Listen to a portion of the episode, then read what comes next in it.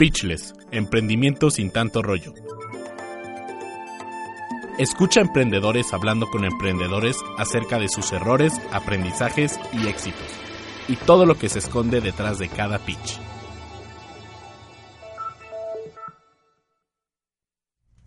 Bienvenidos a un episodio más de Pitchless, este podcast donde emprendedores platicamos con emprendedores. Eh, los saludo con mucho gusto. Eh, mi nombre es José Luis Sandoval. En cabina está Mario Escanga, como siempre. Mario, gracias por estar en los controles. Y le mandamos un saludo a Memo Rivas, que hoy no pudo estar con nosotros porque, pues, no sé, le dio el virus de la gripa muy, muy duro. Pero te mando saludos también, Víctor. Eh, Víctor Ruiz es nuestro invitado de, de, esta, de este episodio. Víctor es fundador y director general de ELAN Protección Patrimonial. Hola, José Luis, gracias. Eh, una, una persona a la que queremos eh, traer al, al, podcast ya desde hace rato porque eh, tiene un enfoque eh, muy particular acerca de emprendimiento eh, y con cosas muy interesantes acerca de esta profesión que, que es la venta de los seguros. Entonces, Víctor, antes que nada, antes de empezar con las preguntas escabrosas que siempre hacemos a los invitados, platícanos por favor qué es el AN, cuándo empezó, a la tierna edad de cuántos años. Bueno, ya la, la marca como en sí, o que yo uso esa, esa imagen, son seis años, seis años de que se diseñó y se registró y todo, y la página de internet, pero realmente ya como un despacho ya más formal, ya con un equipo de ventas, con procesos, eh, ahora sí que ya más como una empresa tal cual, llevamos cuatro años y medio. Eh, yo en el sector de seguros llevo ya 12 años, 12 años. Entonces, pues ya es toda mi vida laboral. Yo estaba aquí en el TEC estudiando todavía y yo ya estaba vendiendo mis primeras pólizas de seguro. Muy chico, muy chico, aunque sí. ya ya 33 años, ya no soy tan chiquito. Pero sí, empecé yo estando aquí y después me dio esa esa, pues, como dices, como dijiste al principio, de emprendimiento. Sí. Eso de otro enfoque, no sé, no sé qué enfoque existe cuando uno emprende, siempre uno se avienta al ruedo y a ver qué sale, ¿verdad? Pero siempre con una meta o un enfoque a lo que, un sueño más bien, un sueño lo que uno quiere lograr. Y así fue, o sea, decidí yo que quería darle un enfoque un poquito más particular a la venta de los seguros y después se me presentó la oportunidad de contagiarlo a e invitar a más gente que se sumara a esta forma de pues de asesorar y de ayudar a las personas. A lo largo de los años he entendido que no es nomás vender seguros, realmente sí es ayudar a las personas y es la parte en que hoy hoy me siento más satisfecho, ¿no? Que gente se ha sumado a este sueño. Eh, ya tenemos ahí 45 agentes, 45 agentes que forman parte del equipo y la verdad es que me da mucho gusto porque todos es, ya veo esa ese efecto, ¿no? Que estamos ayudando a las personas, a las familias mexicanas. Suena muy a veces estrellado que ayudamos a familias mexicanas de los seguros. Pero la verdad sí, o sea, ya hemos platicado en otras ocasiones, eh, José Luis, realmente el seguro ya se volvió, sobre todo gastos médicos, autos, daños, etcétera, se volvió una necesidad, ¿no? Porque es lo que palpablemente sí. vemos que se necesita y que nos puede sacar de nuestras nuestra tranquilidad financiera o nuestra vida diaria, sea como de que estemos, un problema de salud, un, pro, un choque o algo así, pues nos puede impactar. Y he visto mucho que mi equipo le ha gustado eso porque nos gusta sacar de problemas a las personas, a las personas en ese momento. Y eso es lo que, es el enfoque que yo le he dado a esta profesión, o sea, verme más, ayudar a más personas. Ya, que en realidad podríamos decir que estás estás dando un servicio, no es vender un producto, estás, estás ayudando personas, las estás orientando, les estás explicando lo que están comprando, no es como el, de pronto este prejuicio del vendedor de seguros de caricatura como la, la, película de Los Increíbles, de que no le dicen los detalles a los que te compran la póliza para que no la puedan este usar. Sí. Y luego Mister Increíble que le dice, mire, haga esto, esto, esto, aquello, sí. y entonces así va a funcionar. Sí, al final de cuentas, que no escuchan los de las aseguradoras, ¿verdad? Pero al final de cuentas siempre un agente debe estar del lado del cliente y también cuidando el negocio. O sea, sí tenemos que cuidar también a las aseguradoras.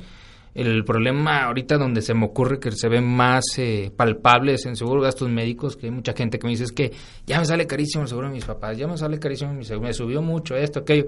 Sí, para eso está, para usarlo. Al final de cuentas es eso, o sea, siempre queremos pagar algo y usarlo. Sí.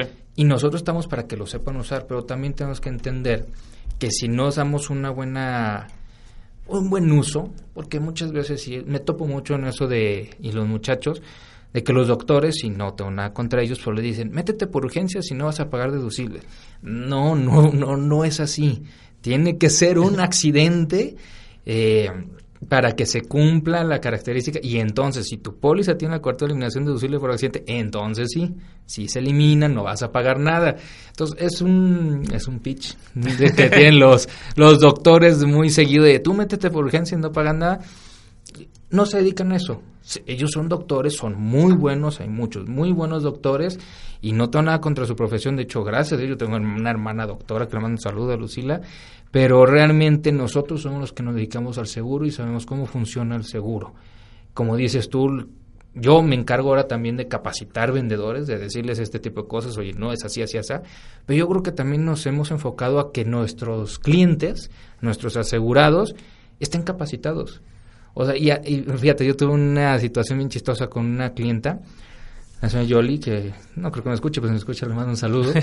pero ella dice que le dijo una vez, se cayó los niños y todo eso, y el doctor quería hacer quién sabe qué de estudios. Y dijo, no, no, no, no, no, no le haga tanta cosa a mi niño que luego el seguro me va a, me va a subir mal la póliza.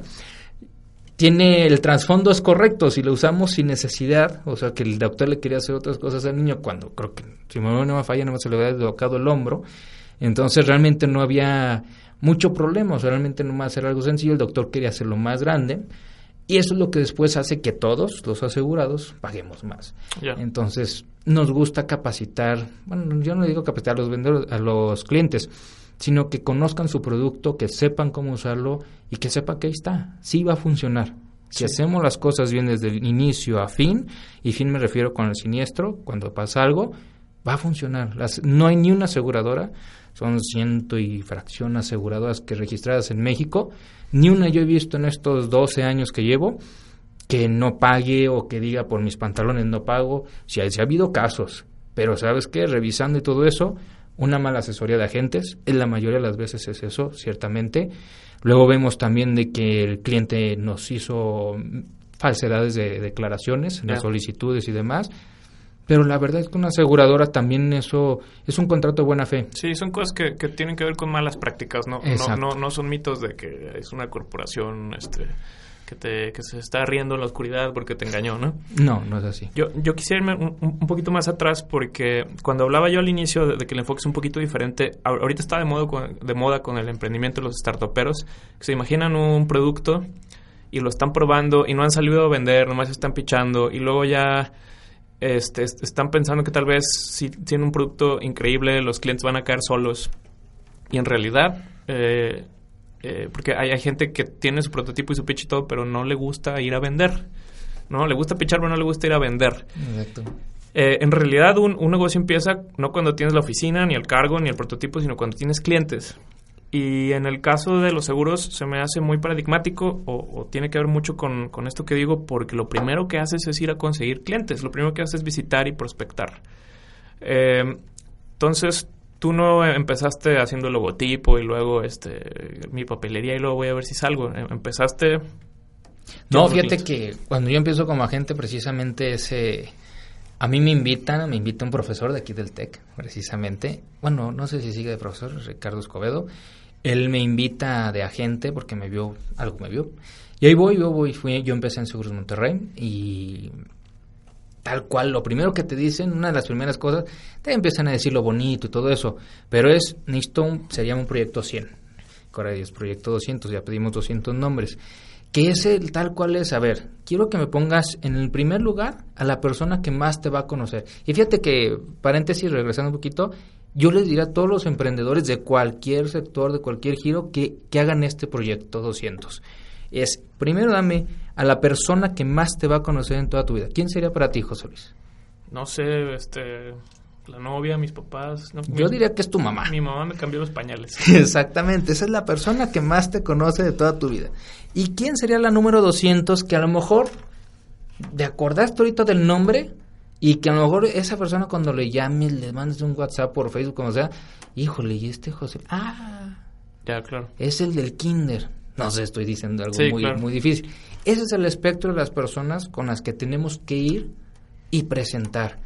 no es vender. Yo creo que también eso los emprendedores creemos que sí, luego luego voy a vender esto, voy a vender aquello, tas, y ahora sí ya hablo el, abro el abanico a todos los sectores, pero no, no, no vas a vender luego luego, no vas a llegar a tu forecast luego luego, lo que planeas y luego la ejecución es bien diferente.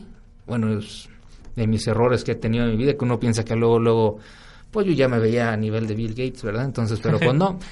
Eh, no me quejo, pero pues no, no he llegado ni, ni a... Bueno, pues es lo que dicen, ¿no? El papel aguanta todo, entonces. Exacto. El Excel aguanta muchos ceros. Hoy en día ya, ya el papel ya no, José ya hay que usar aplicaciones. Y Excel ya es viejita también, entonces. Pero al final de cuentas es tienes que ir y preséntale tu producto, preséntale tu servicio, preséntale tu estrategia a esas personas que te conocen, a ese espectro que te decía, esas 200 personas. Si tú haces una buena presentación, yo te aseguro, esa estadística, de los 220 te van a comprar. 20 te van a comprar. Oye, 180 no. No. Pero también te aseguro que de esos 200 vas a poder conseguir 100 nuevos. 200 nuevos. ¿Por qué? Porque te van a referir. Y tú ahí en persona te vas a dar cuenta que te dan esos nombres. No, ¿sabes qué, Víctor? Háblale a fulano. O, yo mismo los pido, oye, ¿sabes qué te gustó este, esta asesoría? ¿Te gustó esta plática? Bueno, si te gustó, me gustaría que me dijeras eh, tres personas como tú, de tu nivel, que le gustaría este tipo de plática. Y entonces ya me dan dos, tres. Mi máximo ha sido un cliente, Luis Enrique Rodríguez, que me dio 16 nombres y se dio cuenta. Agarró el celular y empezó a decir, a decir, y yo nomás apuntaba, apuntaba, apuntaba, apuntaba. Como en el 15, no, como en el 14 fue cuando, ¿cuántos llevo? Yo 14, pues ya llega el 15, ándale.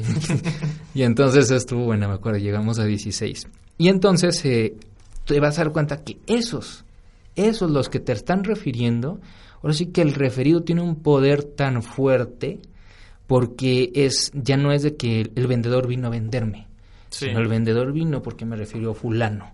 Ya tienes como esa, es un conocido, ya no es, bueno, tienes como una buena referencia porque es una persona de confianza quien te pasa el contacto, ¿no? Ya no es quién, quién es esta persona, no lo conozco, como tú, mi celular. Exacto, y fíjate, por ejemplo, ahora con las redes sociales, que estoy buscando la forma en cómo entrar a todo, usar todas esa, mm, esas magníficas herramientas que existen hoy en día, ¿no? Sí pero todos piensan que emprender y que te pones tu fanpage y lo haces tu página de internet y ahora el Instagram que por todos lados y cómo se usa tu producto, cómo se usa tu estilo de vida, etcétera, etcétera, que con eso están a llegar los clientes. Yo sigo, yo sigo siendo, pues técnicamente soy millennial, que dicen que de los 80 para acá, ¿no? una a los 2000, una cosa así es. Sí, así es. Pero soy todavía más de la otra generación, del pensamiento. Entonces yo creo que es, usa las redes sociales, pero para darte a conocer que funciona. Pero eso no te va a vender Tienes que salir tú a la calle, tienes tú que ofrecerlo, tienes que hacer ver que funciona. Y es parte de lo que ahorita estoy tanto en, la oficina como oficina y busco que también que mis agentes, que mi equipo, que mis muchachos, eh, ellos también hagan eso, que estén, hagan sus redes sociales, se vea que son buenos agentes que atienden a uno nuevo, fíjate Gerardo Martínez, Gerardo Belino Martínez, me sorprende el, algo que yo no le dije que hiciera, pero a él se le ocurrió y creo que le está funcionando. Eh, lleva apenas tres meses con nosotros, pero ya tiene varias ventas.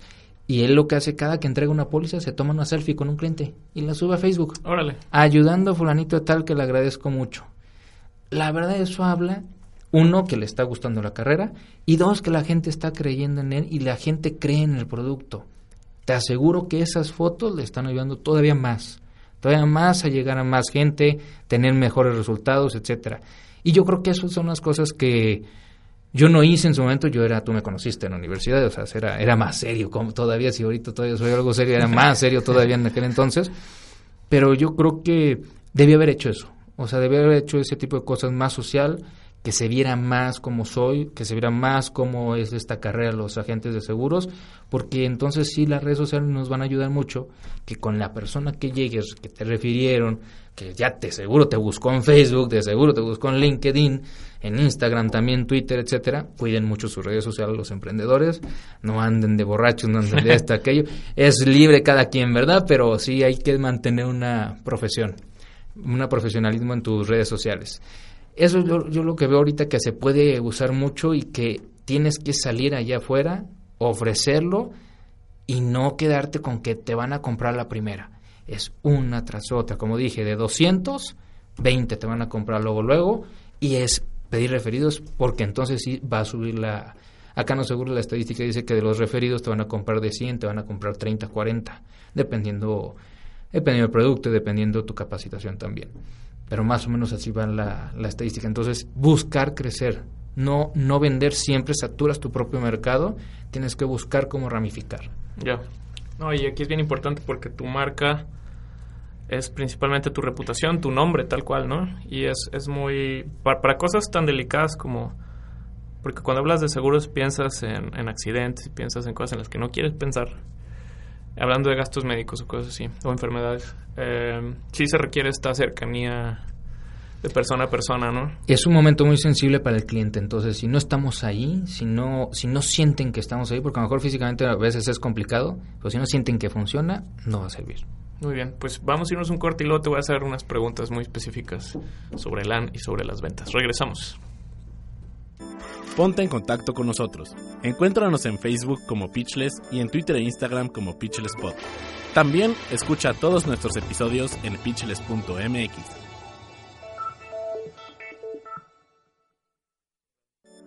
Pitch les llega a ustedes gracias a mi primer contador. Mi primer contador es un servicio de contabilidad especializado en microempresas y emprendedores que soluciona tus dudas contables y fiscales ágilmente.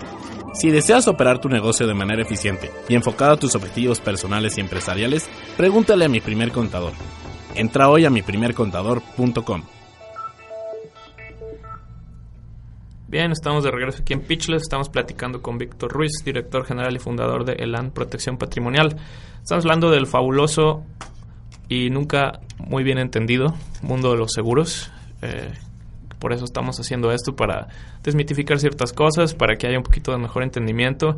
Y, bueno, hay, un gran mercado en México, el porcentaje de población que está asegurada en diferentes cosas es, poquito. Sí, realmente es el 9 a 11% si consideramos también las pólizas grupales. Eh, de la población económicamente activa. Entonces realmente es muy bajo, es muy bajo, hay un potencial enorme, hay países donde llegan a los 40%, es difícil tener a toda la población asegurada, sí, claro. Pero países escandinavos, uno piensa mucho en Estados Unidos, allá sí compran mucho, no, realmente están creo como al 12, 16, una cosa así. Alguna vez vi una estadística. Eso me, me recuerda un poco la anécdota de dos vendedores que van a África, vendedores de zapatos y entonces reportan al, al, cuartel general y uno dice, no, esto es imposible, nadie usa zapatos.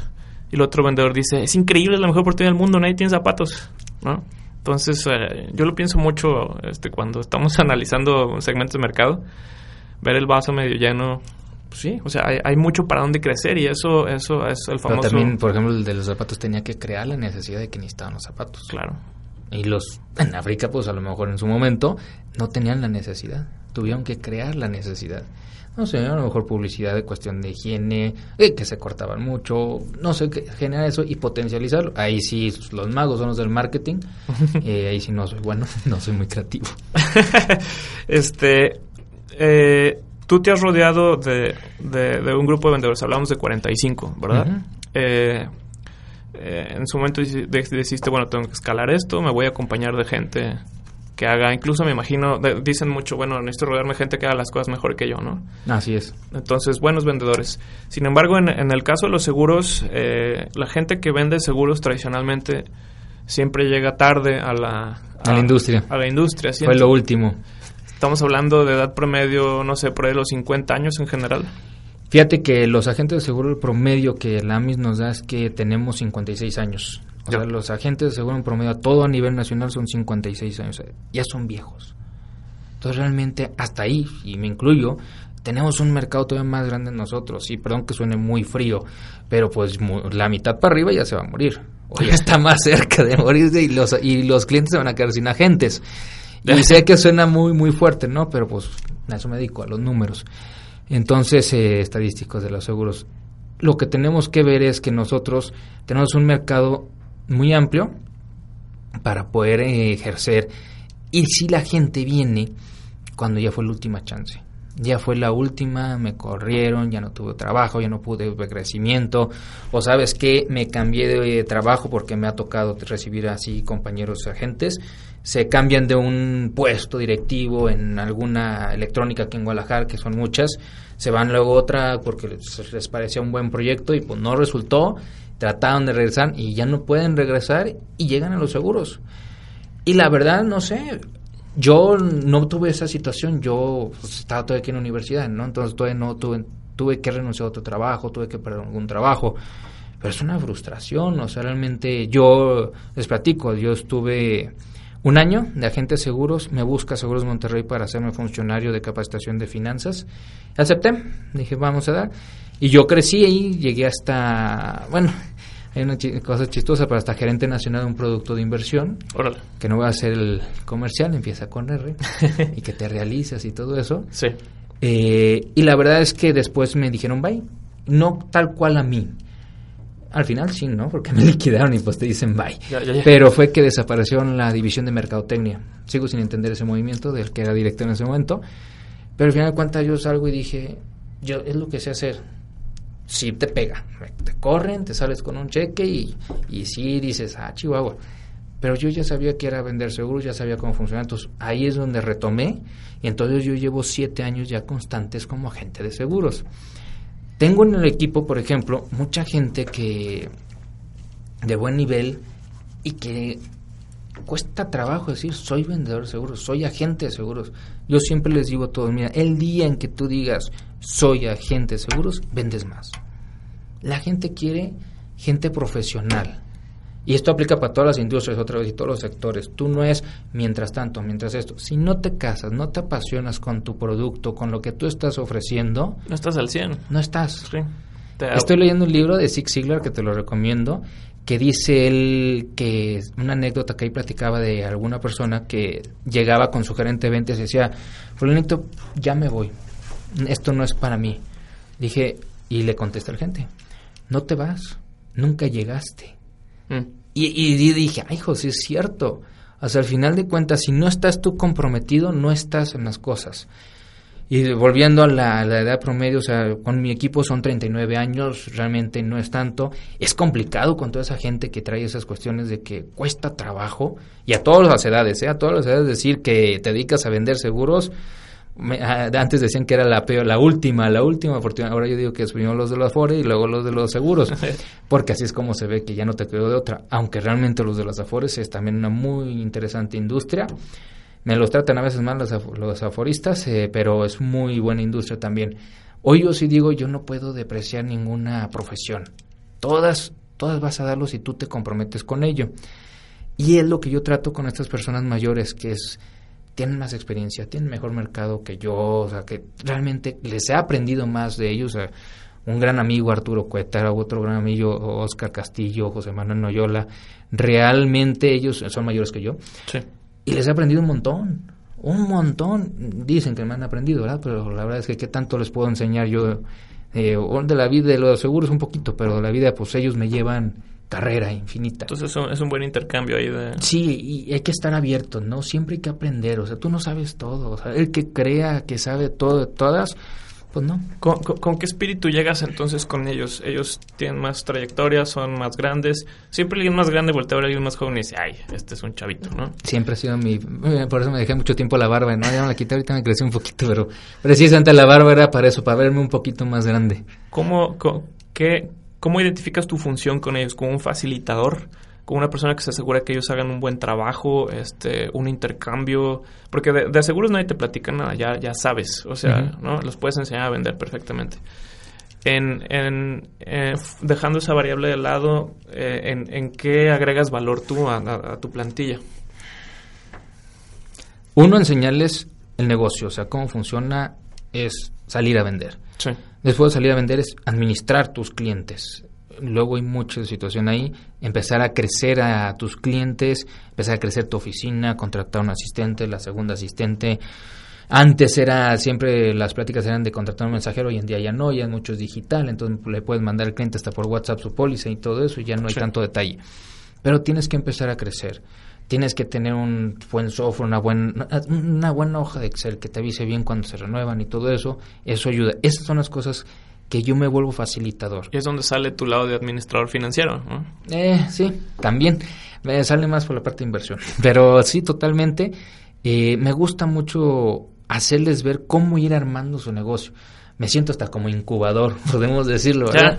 Les vas diciendo cómo es esto, porque aunque pues ya llevo algo, son siete años seguiditos de agente, son 12 años, 13 años de, en el sector de los seguros, ya les sé un poquito, ya sé cómo, pues, qué errores, qué, por dónde sí, por dónde no, y me faltan un montón, ¿eh? O sea, ahí yo tengo amigos, agentes, eh, con 30 años de agentes de seguros, 20 años de agentes de seguros, y realmente son muchísimo lo que me cuentan, para bien y para mal, errores y aciertos. Entonces, nos quedan muchísimos aprendizajes, y es lo que trato de decirles. Vamos por este camino, pero una frase que les digo mucho es, mira, yo te voy a dar el lienzo, yo te voy a decir, este es el lienzo, aquí vas a pintar, o sea, esta es tu estructura. Sí. Pues tú pintas. Todos los lienzos son iguales, todos, todos, pero las obras de arte salen por el que pintó. Así los guiones de venta, que es el pitch también, eh, también tu estructura de venta, cada quien tiene que ver que es lo mismo, pero tú lo haces diferente. Es el toque que tienes que darle. Ya, ok. Eh, mencionábamos un poquito en el corte este, sobre algunas nociones que te gustaría compartir con, quien nos está escuchando este, sobre esta industria. el tiempo, No, pues mira, realmente yo ya, ya lo dije al principio, o sea, es una industria que a veces la vemos como que nos interesa más la comisión. Hay una frase que decimos mucho que primero va la misión antes que la comisión. Eso es redituable, es redituable si tú trabajas, si te dedicas, si te enfocas y como dije hace rato, te compras la idea y lo haces con pasión, sí, si es una muy buena industria, te puede ir muy bien. Si no trabajas, si no te enfocas y si no lo haces con pasión, te va a ir muy mal y puedes quedar en problemas. Sí, también porque es variable, es 100% variable. Eso de 100% variable suena miedo, no tengo nada. Ya. Pero realmente te tienes a ti, te tienes a ti. Y a lo mejor ahorita aprovechando, eh, no sé si se puede ahorita compartir de los datos de la oficina, si a alguien le interesa ver esta cómo funciona realmente esta industria. Sí, claro. Porque hay un montón de gente que luego anda invitando y que esto y que aquello y que en tres meses te vas a hacer millonario. No es cierto. En 14 años yo he visto una persona que en el sexto mes ganó un millón de pesos, sí, sí he visto, pero una, en 14 años. Entonces, sí, sí se puede. Esa es la primera prueba que tengo, es que sí se puede pero realmente es trabajando, es con constancia, es con esfuerzo, decía Churchill, ¿no? Eh, sangre, sudor y lágrimas. Es eso. Si alguien está interesado en tener una carrera, un negocio donde realmente le vas a invertir tiempo, estamos a sus órdenes. Pueden contactarnos en nuestra fanpage de LAM por PAT, el LAM Protección Patrimonial. También en el teléfono oficina que es 36 32 71 33 o que manden su currículum a mi correo que es victor.elam.mx y estamos a sus órdenes, estamos gustosos siempre de ayudar a emprendedores que quieran en este sector financiero crecer su, sea que desarrollarse y crecer su, situación financiera también. ¿Por qué no? Ahora, para, para finalizar, porque me queda un pedacito de tiempo. Sí, ya, te quité todo el tiempo. eh, decíamos también en el, en el corte, ser, ser vendedor de, de, seguros no es como ser cualquier tipo de vendedor. ¿Por qué? ¿Qué, es la diferencia? ¿Es el servicio? Primero, siempre vamos a buscar que veas la importancia de tres riesgos. Que te vas a morir. Nadie se quiere morir. Nadie quiere comprar porque se va a morir. Dos, porque te puedes enfermar. Nadie se quiere enfermar. Y tres, esa es la que ahorita está funcionando un poco más, vas a llegar a viejo sin ni un quinto, si no te preparas. Esos son los tres riesgos principales que manejamos como asesores patrimoniales de seguros. Entonces, es diferente, sí. Tienes que tener ese sentimiento de querer ayudar a las personas y tienes que tener esa ambición de querer llegar a lograr algo más, pero que sea un ganar-ganar. El cliente gana por tu asesoría, siempre, aunque él no lo vea. Y por otro lado, ya están hablando, y por otro lado, pues tú ganas también, vas creciendo tu negocio. Yo te podría decir, mira, que tenga nivel socioeconómico, que tenga carro, que esto, que computador. No, realmente no. Realmente es gente que quiere ayudar a las personas y que quiera trabajar. Bien, creo que eso es importante porque a veces no, no ubicamos al vendedor como que su primera prioridad debe ser el servicio, ¿no? A veces es más bien como que te van a sonreír bonito, tiene mucho carisma y te va a, encajar la cotización, ¿no? Entonces creo que nos, nos quedamos mucho con esto. Primera prioridad del vendedor es servir. Y bueno, Víctor, queremos agradecer tu tiempo que nos has dedicado aquí a Pitches y igual a la vuelta de un año te volvemos a, invitar para ver qué ha pasado con el AN. Y a ver si... yo con más canas a lo mejor. Y bueno, pues este les agradecemos a, todos aquí, Marius Kanga en cabina, Memo Rivas le mandamos un saludo y nos vemos el siguiente episodio de este podcast Pitchless. Hasta la próxima.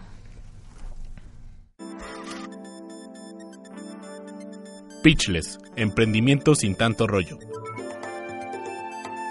Escucha emprendedores hablando con emprendedores acerca de sus errores, aprendizajes y éxitos, y todo lo que se esconde detrás de cada pitch.